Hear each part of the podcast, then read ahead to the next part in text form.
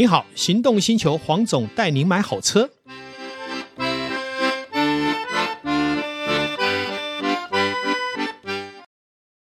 Go Unique Suzuki，拼大行李就选 Carry，同级第一大货台及回转半径，我的大给小行的行李再摸摸。今晚会多上中油礼物卡一万元，购你分期免头款，首年零负担。Suzuki，黄总带你买好车，又来到线上与大家一起来谈幸福事。嗯，老叔早早。哎，黄总，我们今天要谈什么幸福事呢？呃，我觉得我们可以谈一些，包括从现在汽油车。到油电车，到 plug in，嗯，好，插电式油电，到我们现在讲的最夯的电动车，嗯，我们来分析一下，在这样的一个时间点，我们到底从什么样的角度来思索，目前这些产业的车种，嗯，已经在到达什么样的一个环境？好，我直接点破我的想法。是，您说，我觉得以目前台湾的基建环境，对于这种电动车的基建环境来说。我认为，不管是 plug-in 或者是油电 hybrid，是是最适合台湾现阶段的路况，甚至于包含呃加油站啊，或是一些充电站的基建，是最适合的。这一点我是完全赞成啊。那很多人会说，我以前就赞成这样的声音，为什么到今天还是这样？哈，嗯，我想首先来说了哈，呃，油电的电瓶是相对。这个 plug-in 稍微小一点，因为呃，我们讲小一点的意思就是说，标准的油电呢，基本上是不可插电的。好，所以它通常的习惯分两种，一个是拿来做充电，好，一个是拿来做什么？就是电池跟呃马达跟引擎做并联交互使用。嗯，好，那么这样的情况来讲，其实已经大幅的节能。而且它没有里程焦虑的问题，是。那 plug-in 呢，基本上是可充电，所以它电池会更大一点。是。那目前的续航力，以新车来讲。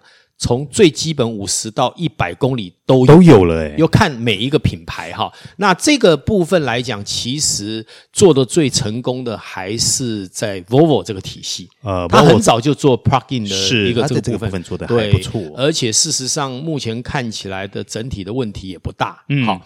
那么电动车那就不一样了，它完全没有引擎这一件事，所以它一定要靠充电。当它没电的时候，就是没电。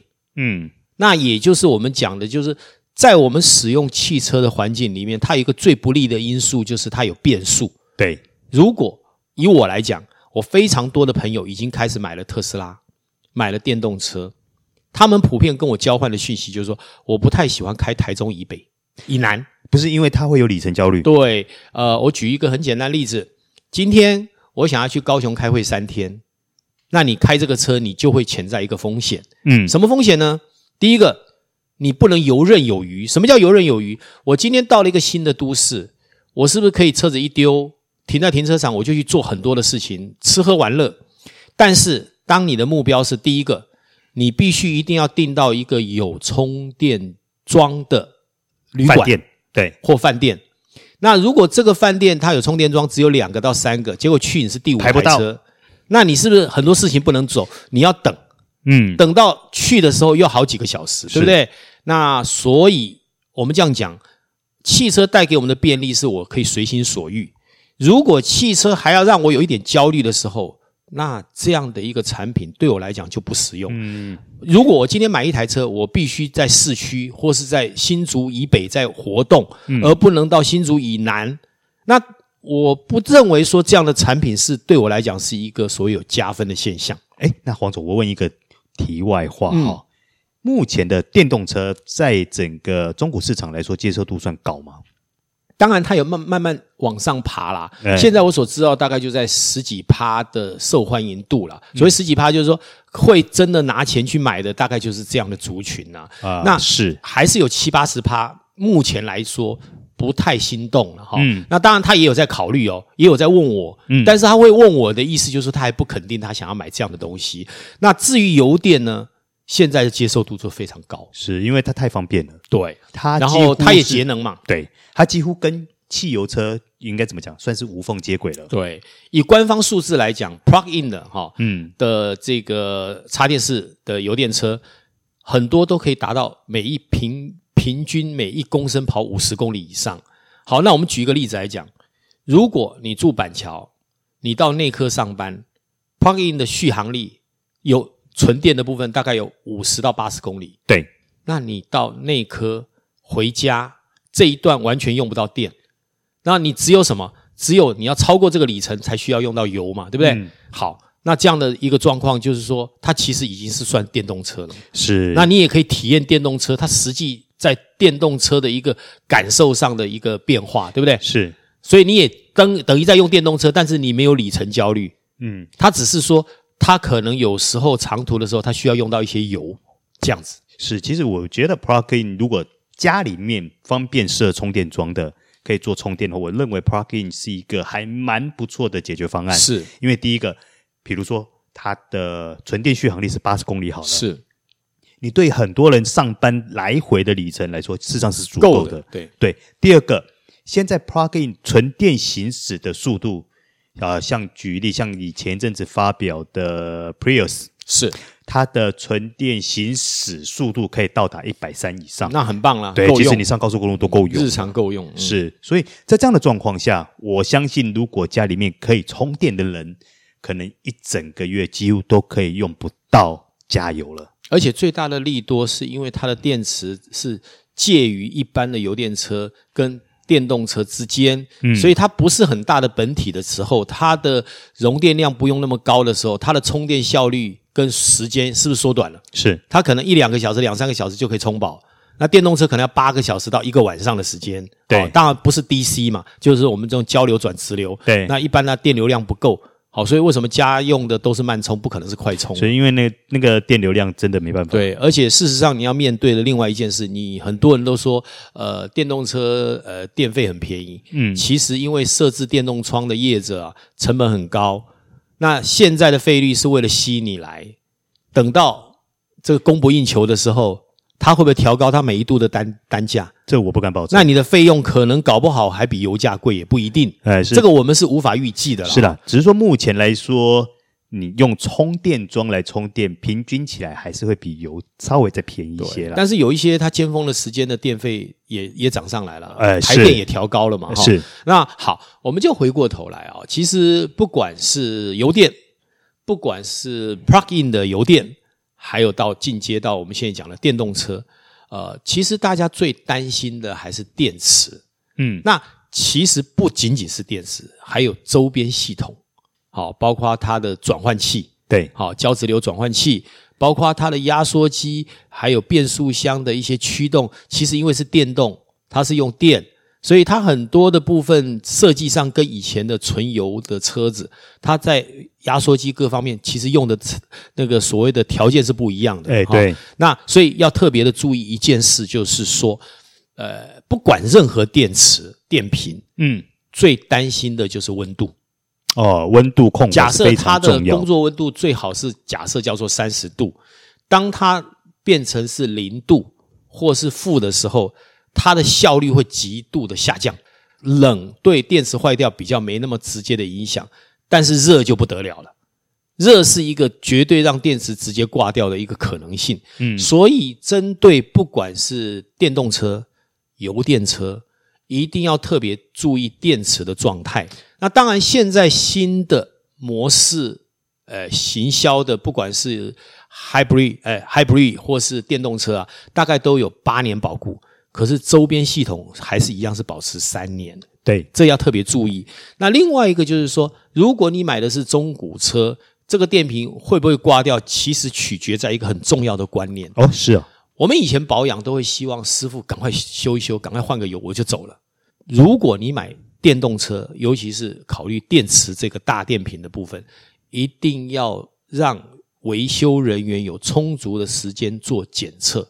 也就是最好车丢了你就去做别的事，等它完整的确定没问题了，你再回来拿车。嗯，如果你用吹赶的方式，你就不适合拥有大电瓶啊，不管是 plug-in，嗯，不管是电动车，为什么？因为我刚刚讲了，电动车电池最怕的是高温，对，所以不管是油电车或是 plug-in 的电动车，都会在电池的周边做。两种可能，一个就是所谓的帮普马达去散热，另外一个就是透过冷媒系统去降温，嗯，让我们的电池的工作温度可以维持在一个理想的，因为台湾很热嘛。好，那好，现在回过头来保养的时候，一定要要求原厂的师傅，他懂不懂？他如果懂，请他帮你在帮普周遭的电风扇。包括散热的管道渠道，把它清干净，嗯，不要有脏污，不要有塞了棉，造成散热效率下降。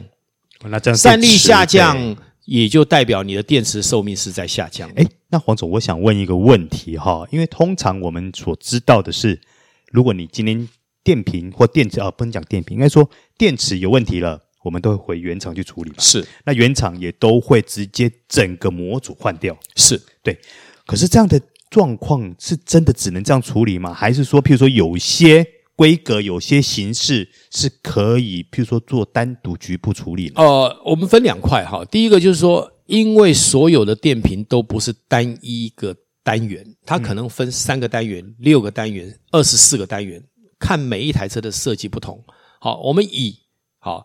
这个 Lexus 的油电车来讲，它基本上根据它是 NX 还是 RX，或是最小的 CT，嗯，都会有不同的。CT 它是整个模组，一个一个单一个大单元，但它里面也有一片一片的哈、嗯。那如果你内行换一片也是可以啦，但是就是说基本上就要看你到什么程度嘛哈。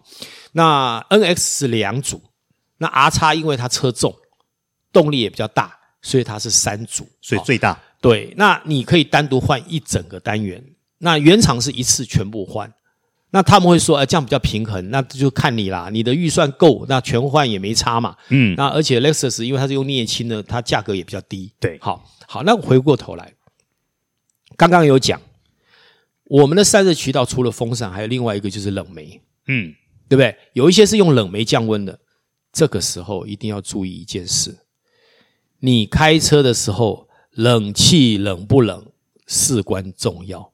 有的人会觉得说，反正我也不太在乎冷，冷媒坏掉了，冷气坏掉我不修，那糟糕了，因为它的散热渠道是靠冷媒，你冷气不修，冷媒不出来，是不是代表它的电瓶是没办法降温的？嗯，那你省了小钱，花了大钱。嗯。尤其像这样用冷媒的油的电瓶，一颗是几十万。哦，那这个都这得不偿失了。所以这我是觉得重中之重，要在节目里面特别呼吁，因为很少媒体人，包括汽车节目在讲这一段。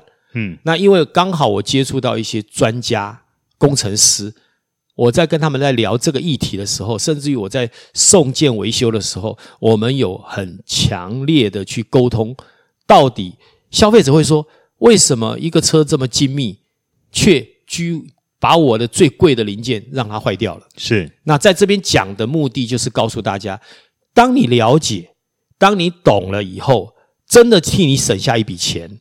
而电池来说，也没有想象的这么脆弱。只要你好好的对待它，你给它足够的工作温度，不要超过或是太离谱的离开，它的寿命平均来讲。都能达到一个理想的状态，也就是它该有的折旧摊提是你可以接受的。哎，是不能接受是说，哎，我买了三年就挂掉，或者我买一个中古车一年就花我几十万的电瓶的费用。哎，是现在很多电瓶基本上都是属于八年十六万公里保固啊。对，那是新款，就是呃新的方案嘛，这这几年的嘛。那但是你如果买之前的中古车就没有这个问题了。对不对？以前的电瓶可能还是一样标准是三三年或一年哈。那当然现在新的都是这样的逻辑，包括电动车。嗯嗯。甚至于我听像你现在哦，我还有听过有十年保固的。